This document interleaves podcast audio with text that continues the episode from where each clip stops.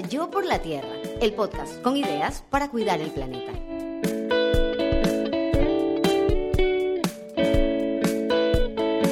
Esta es una producción de Tripea. Hoy, en Yo por la Tierra, emprender para salvar el planeta.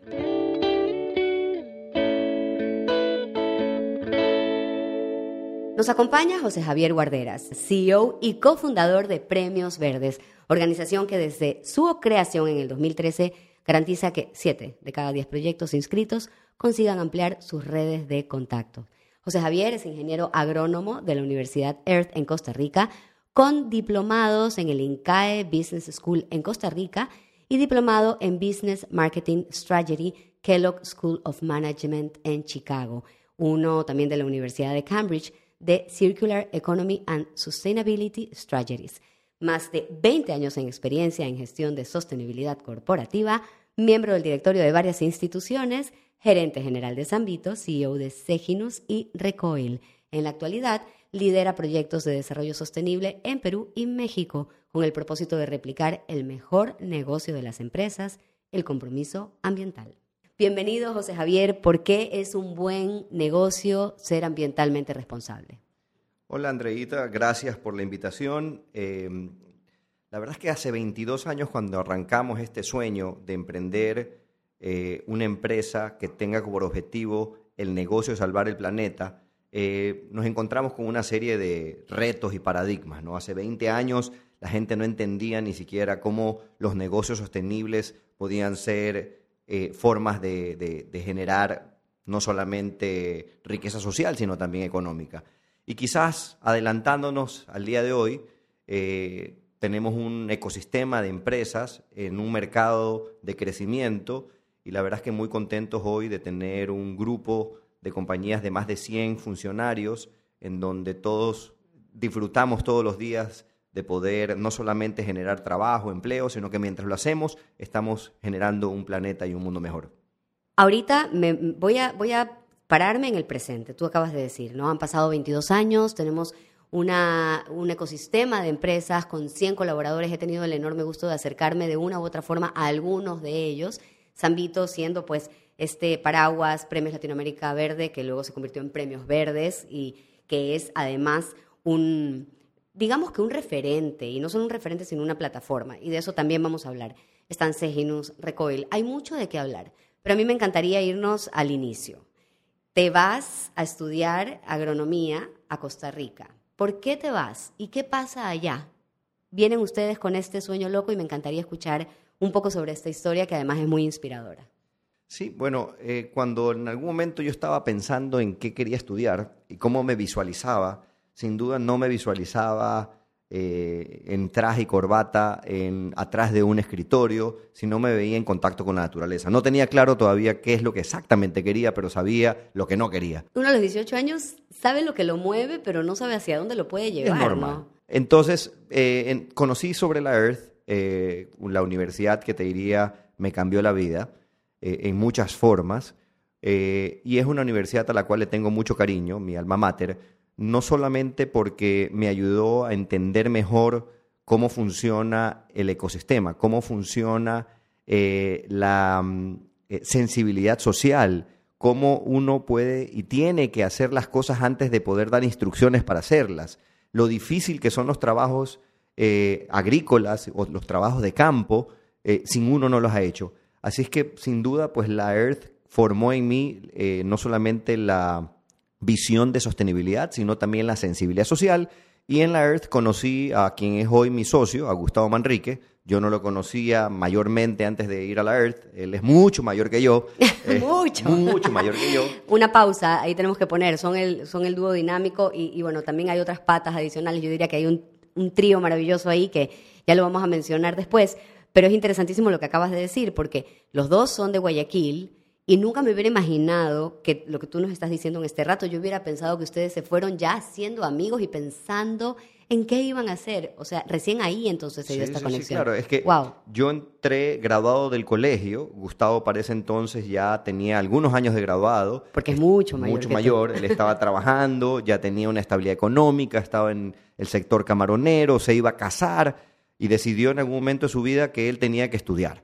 Eh, y fue a la Earth, coincidimos en el mismo, en el mismo año, nos hicimos grandes amigos y eh, estando en la Earth vimos que teníamos muchas empatías y compatibilidades y fue que decidimos al graduarnos en formar esta empresa eh, que está enfocada en salvar el planeta. Y así es como nace Zambito, luego de algunos años de graduado, y la verdad es que mm, eso nos ha ayudado a, a, crear una serie de experiencias que más bien hoy día quisiera eh, poder compartir con quienes nos escuchan desde el lado de cómo emprender. Indistintamente que nosotros tomamos la iniciativa de emprender en los temas de sostenibilidad, eh, creo que algunas de las experiencias que nosotros vivimos, que aquí me gustaría compartir cuatro o cinco, eh, son un poco la Biblia de lo que nos ha ayudado a llegar a buen puerto. Me encanta que nos dejes esas pautas así específicas. Hoy en día todo el mundo quiere emprender, no todo el mundo, pero muchas personas quieren emprender. Nos caracterizamos por ser muy emprendedores. Aquí, en, esta región, a veces no tanto por sostener esos emprendimientos, ¿no? Y ahí es donde nos vas a dar esas pautas. Cuando ustedes empezaron hace 22 años, para ustedes era una opción emprender verde. Pero hoy en día, sea en lo que sea que emprendas, el verde tiene que estar ahí, porque si no, eh, vas a tener la fiscalización de tu consumidor, vas a tener la fiscalización de la sociedad y no vas a salir adelante. Me encantó, me encantó que en algún momento los escuché a ustedes decir esto, ya no es una opción. Antes era una opción, hoy en día ya no es una opción el tema de tener esa responsabilidad ambiental, que se salga de esa responsabilidad corporativa, que, está muy como para cumplir y que vaya un poco más hacia el alma y hacia un ADN que esté ahí impreso ¿no? en, en este emprendimiento. Entonces, sea lo que sea que tú nos vas a decir, va a tener obviamente este componente verde ahí clarísimo. Hace 22 años las cosas eran distintas, la gente las veía con otros ojos y ustedes tuvieron que, yo creería que un punto importantísimo, un poco como desafiar el status quo, porque el tema ambiental estaba completamente relacionado con las ONGs. Entonces, mi primera pregunta para ti es, ¿fue un negocio loco? tuvieron que convencer a la gente. ¿Cómo entran tan convencidos ustedes cuando el resto no lo estaba? Bueno, casualmente esa es una de las primeras, eh, eh, quizás, eh, reglas de oro que, quisiera compartir. Y, es que normalmente hay sicarios de las ideas. y en eso nos vamos a encontrar siempre. De gente que normalmente lo que te dice es eso no va a funcionar o cuáles son los peros. Entonces, cuando no tengas claridad de todo, hay que regarse y hay que empezar. Al final del día, el éxito es 1% de inspiración y 99% de transpiración. ¿no? Entonces, realmente, cuando uno tenga una pasión, cuando uno esté convencido por algo, que fue lo que nos pasó a nosotros, uno simplemente tiene que arriesgarse y salir del statu quo. Efectivamente, hace 20 años eh, estos temas eran muy lejanos, eran considerados como costos, como gastos en las empresas, olvídate del tema de las ONGs, que tampoco eran muy queridas, las autoridades solamente regulaban los temas ambientales desde el punto de vista de control y sanción. Hoy son las industrias de mayor crecimiento del mundo, los temas de sostenibilidad, como bien decías. No existe industria hoy en día o eh, empresa que no tenga que tener dentro de su línea estratégica incluido e incorporado temas de sostenibilidad. Si tú hablas de turismo, la empresa o la industria de mayor crecimiento es industrias de turismo sostenible. Agricultura, agricultura orgánica. Eh, arquitectura, arquitectura también sostenible. Moda, moda sostenible. Finanzas sostenibles. Economía circular. Energías renovables. Es decir, no existe hoy en día ninguna tendencia en una industria que no esté empujada hacia los temas de sostenibilidad. Entonces, la primera lección aprendida es, aunque no tengas claridad de todo, arriesgate y empieza. Quizás la segunda eh, lección aprendida es lo que estábamos hablando. No escuches a los sicarios de las ideas. Uno tiene que tener la confianza en eh, cuáles son los temas que te apasionan, cuáles son los temas que tienen oportunidad de mercado y uno tiene que emprender. Muchas veces es importante arrancar quizás eh, teniendo experiencias con otras empresas en donde uno puede ir ganando experiencia, pero lo importante es que sigas las causas y no el dinero. Eso te va a ayudar a tener claridad. Si uno desde el día uno solo está enfocado en el dinero y no en cumplir las causas, estás destinado al fracaso. Primero tienes que seguir la causa, tienes que apasionarte la causa y créame que el dinero y los negocios van a venir por sí solos. O sea, va a ser una consecuencia. Va a ser una consecuencia. Pero tienes que, que, que realmente perseguir las causas, no el dinero. Quizás como otra lección es, cree en los procesos. Lo uno te lleva a lo otro. No hay cómo saltarse etapas, no hay cómo saltarse procesos. Normalmente uno tiene que arrancar entendiendo que para poder llegar al objetivo tienes que ir cumpliendo con fases, tienes que ir haciendo alianzas, no todo lo puedes hacer solo. Tienes que entender que muchas veces tienes que identificar aliados estratégicos que te ayuden a conseguir tu objetivo. Tienes que entender que tienes que ser una empresa que esté formada sobre principios y valores no querer saltarte principios y valores para conseguir el objetivo, porque al final del día eso no te va a llegar a tener un esquema sostenible en el tiempo. Como decía mi papá, eh, la honorabilidad cuesta plata, pero es rentable en el largo plazo. Qué buena frase. Qué buena ¿La puedes repetir, por favor? La honorabilidad cuesta plata, pero es rentable en el largo plazo. Increíble. Y esto lo traducimos a esta palabra tan importante hoy en día de la reputación de las empresas y de las marcas. Es muy difícil conseguirlo, eh, muy importante mantenerlo y sobre todo, y lo que decíamos hace un momento, en esta era de hipercomunicación, de hiperconectividad, donde hay fiscalización constante de cada uno de los actores. ¿no? Siempre ha sido valioso lo que acabas de decir. Hoy en día es extremadamente valioso si estamos hablando del tema que hablamos hoy en día, ¿no? como emprendimiento y como marca. Así que qué, qué linda esa frase. Y bueno, ¿qué, ¿qué más nos puedes compartir sobre estas reglas de oro del emprendimiento concentrándonos también en el emprendimiento verde. Creo que otra regla de oro es que tienes que hablar el lenguaje que tu cliente quiere escuchar. Muchas veces uno cree que uno tiene que hablar el lenguaje que uno quiere hablar, pero muchas veces tienes que entender qué es lo que quiere tu cliente, entender si que tu cliente le motiva más el producto que estás ofreciendo, el servicio, el valor agregado, qué lo mueve. ¿no? Finalmente uno a veces enfoca los negocios y los productos desde lo que yo quiero, y tienes que entender que tienes que pensar y hablar el lenguaje que tu cliente quiere escuchar. Quizás otra lección o regla de oro es cuando vender o no vender depende del precio, es hora de salirte de ese negocio o reinvertarte. No puedes enfocarte en ser un commodity. Y a nosotros nos pasó muchas veces estos 20 años, cuando de repente teníamos un producto en donde cada vez que un cliente le ofrecíamos este producto, lo primero que decía es, y me puede hacer un descuento y la competencia me lo vende por la mitad. Entonces, el momento que tú tienes que simplemente enfocarte en discutir con tu potencial cliente en precio, es hora o de salirte de esa línea de negocio o de reinvertarte. no puedes quedarte en un commodity. Qué buena, qué buena esa, ¿no? O sea, tienes que ser absolutamente necesario para el cliente. Sí, y estar siempre siendo disruptivo. En nuestro caso, por ejemplo, le apostamos a la tecnología. Nosotros hace más de 10 años decidimos que todos nuestros productos y servicios de la empresa tengan que estar montados sobre plataformas tecnológicas. Y eso hizo que en una planeación estratégica que hicimos, nos reinventemos en vendernos más como una compañía de tecnología que ofrece servicios ambientales y no como una compañía de servicios ambientales con herramientas tecnológicas. Y solo ese cambio de mindset hizo evidentemente que tengamos que fortalecer nuestro equipo de IT, y pensar en que todo lo que nosotros estábamos ofreciendo estaban apalancados en herramientas tecnológicas que al final del día iban a ser el diferenciador con nuestra competencia. O sea, ustedes un poco se adelantaron, digo, se adelantaron localmente, porque esto no es algo que viene recién, ¿no? Pero se adelantaron un poco a la transformación digital, que muchas personas piensan que es digitalización, pero la transformación digital, bien tú lo acabas de decir, es el uso de herramientas digitales, pero con un cambio de mindset, donde al final los procesos sean mucho más dinámicos, ¿no? Y esto es importantísimo. Y ya sabemos que la transformación digital es muy amiga de la, de, la sostenibilidad, del ambientalismo, en todo sentido. Y eso es algo que está muy ahí impregnado en ustedes, ¿no? Sin duda, sin duda. Quizás otra regla de oro para, para, para concluir, quizás con cuatro o cinco, es ser perseverante. La perseverancia se define como el camino entre los objetivos y los resultados. No te des por vencido. Y muchas veces eso nos pasa.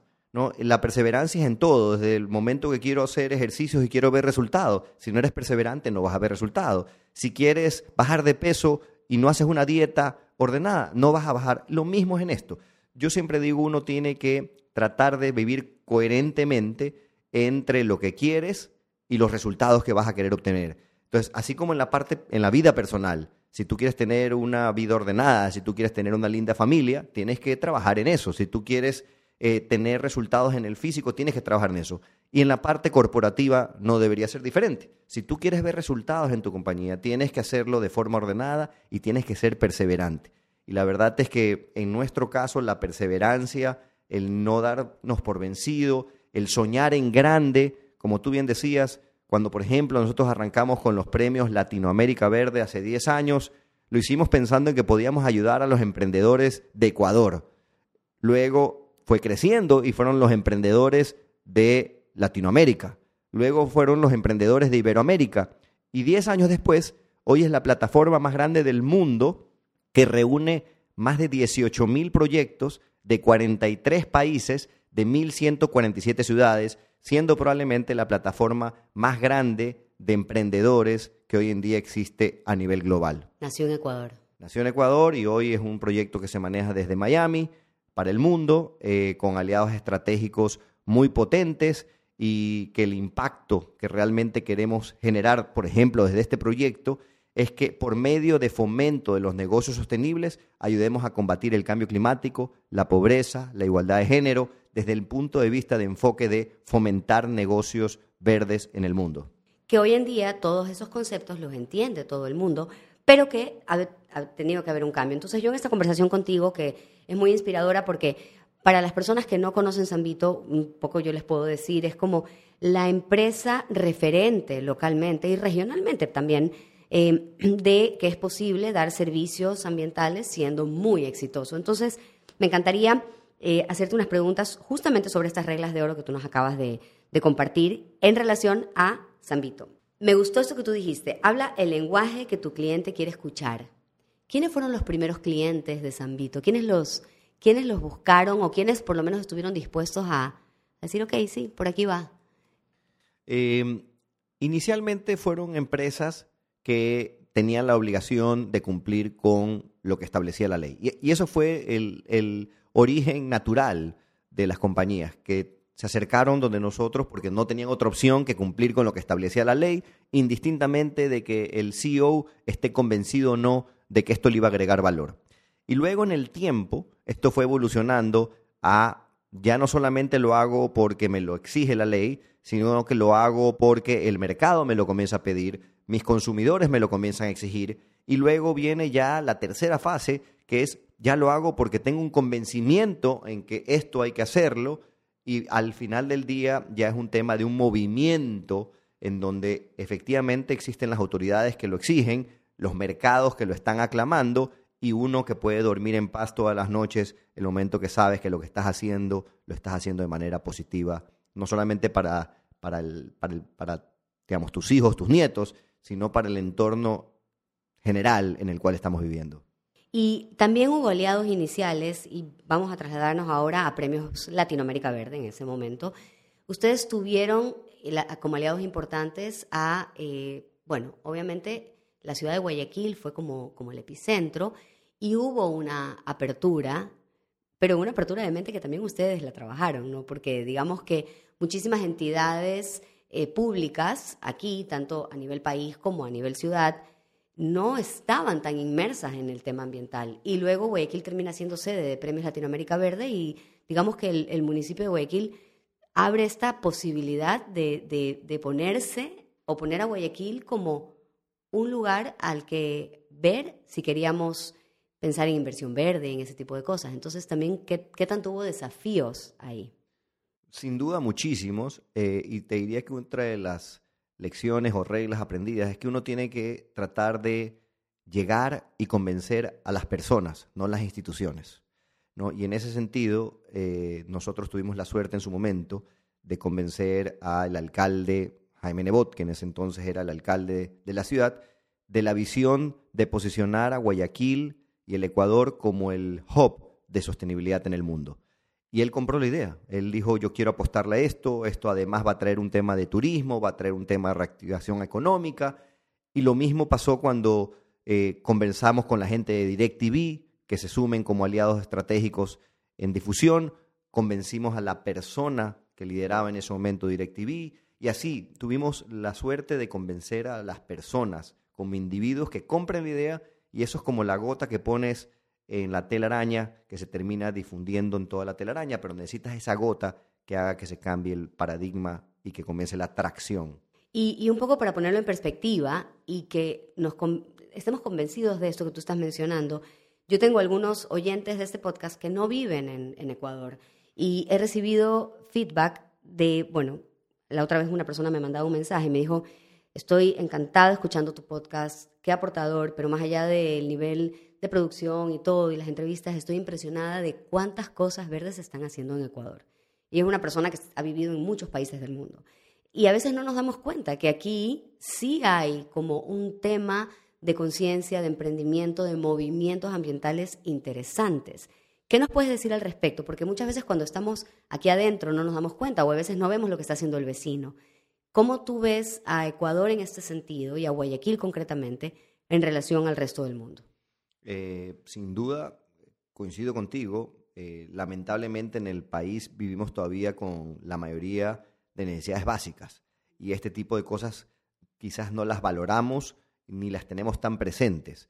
Pero coincido contigo que Guayaquil es una de las ciudades líderes en temas de sostenibilidad, eh, no solamente desde las áreas verdes, de tratamiento de agua, sino también de medición de huella de carbono, de calidad de aire, de eh, apoyar iniciativas como premios verdes y por otro lado, el Ecuador tiene ciertas políticas públicas de manejo de desechos, por ejemplo, que no existen en toda Latinoamérica. Nosotros hemos dado conferencias en Perú, en Argentina, en Chile, en México, sobre políticas de economía circular que aquí en Ecuador están funcionando y todas realmente nacen a partir de que, de que, de que existió una política pública. Es decir, difícilmente nace estas iniciativas porque el sector privado se junta y dice, hoy queremos agruparnos y agremiarnos para manejar nuestra industria de economía circular de una forma diferente y hacernos responsables por los residuos que dejamos en el mercado. Esto nace porque hay una política pública que el gobierno nacional estableció y que luego activó al sector privado, que al final del día terminando, termina generando no solamente impactos ambientales positivos, sino también sociales y económicos. ¿Nos puedes dar un ejemplo de eso? Muchas veces estamos como muy disociados también de la ley, ¿no? Y no sabemos qué está pasando ahí a nuestro favor, a favor del planeta, y cómo podemos también incorporarlo en nuestros negocios. Entonces, nos podrías, por ejemplo, no sé si de la ley de economía circular o de algo concreto que quieras compartir que eh, esto sucede en Ecuador y, debemos conocerlo como emprendedores también. Bueno, hasta hace poco, hace algunos años, estábamos acostumbrados a manejar conceptos de economía lineal. Eso quiere decir que yo compro algo, lo utilizo, lo consumo y lo voto. Y al final lo que estás votando es dinero. Es decir, si tú te tomas una botella de agua, te consumes el líquido y botas la botella plástica, estás votando el 50% del valor que pagaste. Entonces, realmente no tiene sentido en que nosotros no aprovechemos esta materia prima que al final del día es dinero. Entonces, la economía circular, que aquí en Ecuador está establecida para muchas industrias hace mucho tiempo, eh, permite que todos estos mal llamados desechos o basuras vuelvan a integrarse al sistema económico como materias primas. Y un ejemplo claro es Seginus, que es una corporación sin fin de lucro que maneja la recuperación de los neumáticos usados. Es una corporación que hoy en día tiene georreferenciado más de 2.000 puntos de generación a nivel nacional, en donde recuperamos los neumáticos que ya están en desuso, y esto ha generado más de 900 nuevas plazas de trabajo, más de 8 millones de dólares de inversiones privadas y además pues de sacar de, eh, de, botaderos, de ríos y de mares un pocotón de neumáticos que antes generaban una contaminación ambiental. Entonces, eso tiene la explicación sencilla de cómo un modelo de economía circular es un modelo virtuoso que genera inversiones privadas, impactos ambientales positivos y a la salud pública, porque además estos neumáticos mal eh, eh, mal, dispuestos. mal dispuestos terminan siendo focos y hospaderos de enfermedades. También, claro. El, típico del, mosquito de la Aedes aegypti que se gesta en el, neumático, que se llena de agua. Y ahí entonces está, hay una ley de economía circular y esta ley de economía circular entonces pone una exigencia sobre las empresas. Exactamente, pone una exigencia sobre las empresas que tienen que hacerse responsables de los desechos que ponen en el mercado. Lo mismo aplica para lubricantes usados, para baterías, para electrónicos, para cualquier producto que las empresas ponen en el mercado, colchones, tiene la empresa que hacerse responsable de establecer un modelo de gestión para luego recuperar esos cuando ya van a estar en desuso y que se utilicen de una forma adecuada. Es decir, no estamos hablando de reciclaje. Reciclaje se entiende por cojo esto, lo retiro y puede ser que lo deje almacenado. No, aquí los conceptos de economía circular te exigen que tienes que darle un aprovechamiento positivo. Eso quiere decir que ese producto tiene que terminar en o siendo energía o utilizado para algún producto que nuevamente agregue valor. No funciona un concepto de lo retiro del, del, digamos, de donde esté votado y lo coloco en una bodega. Eso no está aceptado por la autoridad. Claro, que, que es el famoso fuera de mi vista, fuera de mi mente pero que no lo veas no significa que no esté. O sea, eh, de hecho, bueno, eh, una de las leyes de la termodinámica nos dice que nada desaparece, que todo está ahí. Entonces, obviamente tenemos que tener esa conciencia de que se fue al botadero, pero, pero sigue en el planeta Tierra. De hecho, sigue muy cerca de tu casa probablemente. Entonces, hay que tener en cuenta todo eso. Y ustedes, me parece súper interesante, como Zambito, ven oportunidades en estas cosas. Entonces, ustedes en Zambito tienen como algunos brazos que eh, operan para poder dar estas facilidades. Y ahí, bueno, tú eres CEO de Seginus y de Recoil. ¿Nos puedes contar un poco entonces cómo funciona este modelo que supongo podrá ser implementado para muchas otras cosas, ¿no? Sí, hoy eh, Zambito es un ecosistema de empresas ambientales en donde básicamente hoy trabajamos en una estructura de eh, asesorar empresas en el cumplimiento de la normativa ambiental con una herramienta tecnológica que se llama Nicola, que les permite estar al día en sus obligaciones ambientales. Y ahí quizás nuevamente el, mensaje para los emprendedores es, insisto, cuando un producto depende del precio en el mercado, que en este caso eso se volvió en un commodity, hay que reinventarse. Nosotros nos reinventamos creando una herramienta tecnológica que ayuda a las empresas a estar al día en sus obligaciones ambientales. El segundo producto es eh, medición de huella de carbono y certificaciones carbono neutro. Hoy, probablemente y con humildad, debemos de ser la empresa con mayor cantidad de instituciones medidas y certificadas carbono neutro en Latinoamérica, no solo en Ecuador. ¿En serio? ¡Wow! Y eso hace que nosotros hayamos creado hoy clústeres sostenibles, en donde empresas que han medido su huella de carbono y son carbono neutro, quieren trabajar entre ellas. Eh, el tercer unidad de negocio son modelos de economía circular. Y nosotros ahí manejamos temas de neumáticos, aceites lubricantes, baterías y electrónicos, eh, en donde nuestro concepto es de establecer los modelos de gestión y las herramientas tecnológicas de trazabilidad. Y finalmente, los premios verdes, eh, que hemos hablado bastante, que, es una eh, ONG hoy en día manejada desde Estados Unidos, que lo que busca es ayudar a los emprendedores de distintas partes del mundo a conseguir financiamiento, generar una comunidad o entrar a ser parte de una comunidad, tener visibilidad y hoy en día lo que hablábamos, tener acceso a tecnología. Hablemos un poquito de números, porque a mí me pareció sumamente interesante en, Premios Verdes precisamente lo que decíamos, ¿no? Desde el 2013 garantiza que 7 de cada 10 proyectos inscritos consigan ampliar sus redes de contactos. El networking es importantísimo en temas ambientales, eh, en todo, pero en temas ambientales es muy interesante reconocer que es muy difícil conseguir algo solo, o sea, siempre tiene que haber como esta colaboración, ¿no? Fíjate, Premios Verdes ha beneficiado 15.207 proyectos de 1.144 ciudades en 41 países, tú lo estabas comentando hace un rato. ¿Qué nos puedes decir sobre la importancia de la conexión, de, la colaboración en proyectos ambientales? Yo creo que más que solo en proyectos ambientales, en cualquier proyecto eh, las alianzas estratégicas son vitales. ¿No? creo que son los nuevos conceptos de negocio, en donde uno tiene que enfocarse en el core de lo que uno es bueno y el resto tienes que hacer alianzas. En el caso de premios, sin duda te diría que eso ha sido un factor vital y diferenciador, diferenciador en que todos los que participan en ese proyecto se sientan dueños del mismo. Nosotros siempre lo hemos vendido como un proyecto que no tiene propiedad de nadie.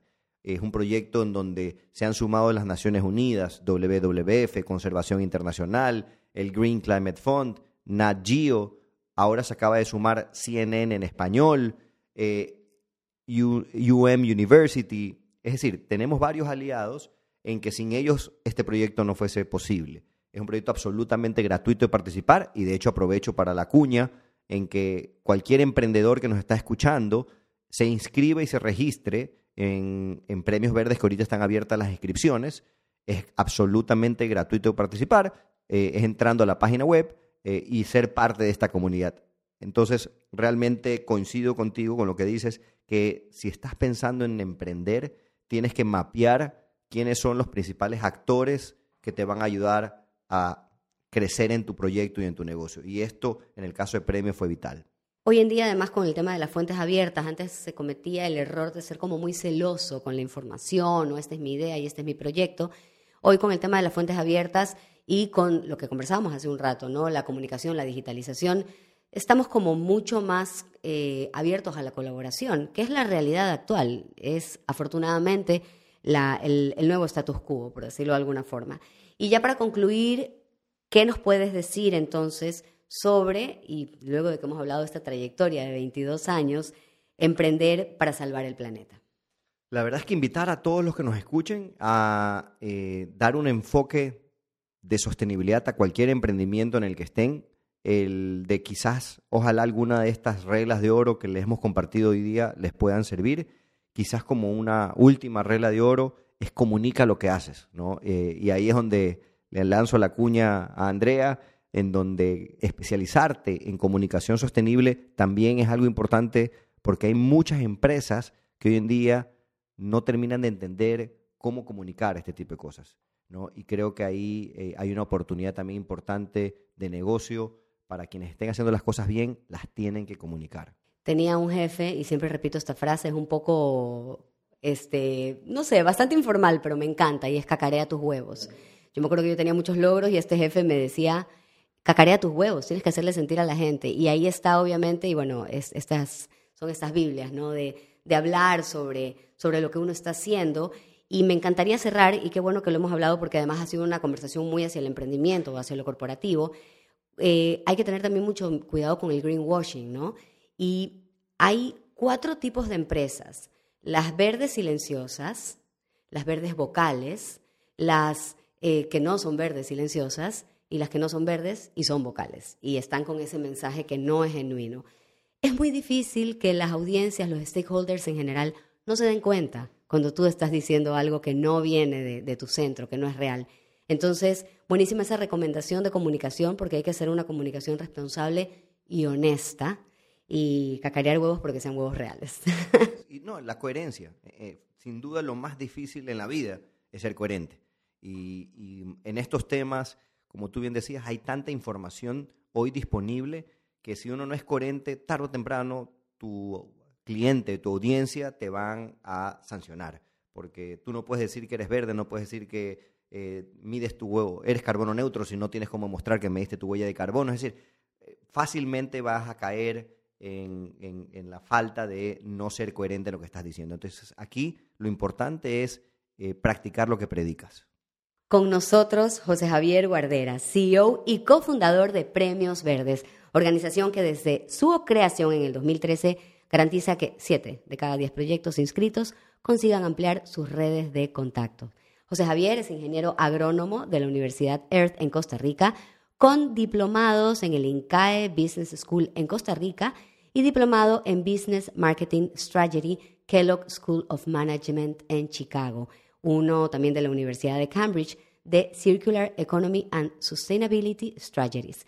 Más de 20 años en experiencia en gestión de sostenibilidad corporativa, miembro del directorio de varias instituciones, gerente general de Zambito, CEO de Seginus y Recoil. En la actualidad, lidera proyectos de desarrollo sostenible en Perú y México con el propósito de replicar el mejor negocio de las empresas, el compromiso ambiental.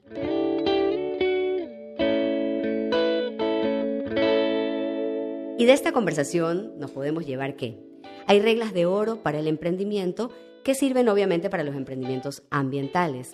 Por un lado, si estás convencido, arriesgate, aunque no tengas tanta claridad, lánzate y hazlo. Por otro lado, ojo con los sicarios de las ideas. Hay que seguir las causas también y no tanto el dinero. El dinero debe ser una consecuencia. Segundo, tercero, cree en los procesos, no te saltes etapas. No creas que lo puedes hacer todo. Habla el lenguaje que tu cliente quiere escuchar. Si vender o no vender depende del precio, cámbiate de esa línea. Sé perseverante, no te des por vencido. Por otro lado, José Javier nos decía que hoy las industrias de mayor crecimiento son las industrias de sostenibilidad o las que tienen a la sostenibilidad como protagonista. Debemos tratar de llegar a convencer a las personas, no a las instituciones. Y para entender los conceptos de economía lineal es comprar, consumir y desechar versus economía circular, que es el que permite que los residuos vuelvan a incorporarse al sistema económico.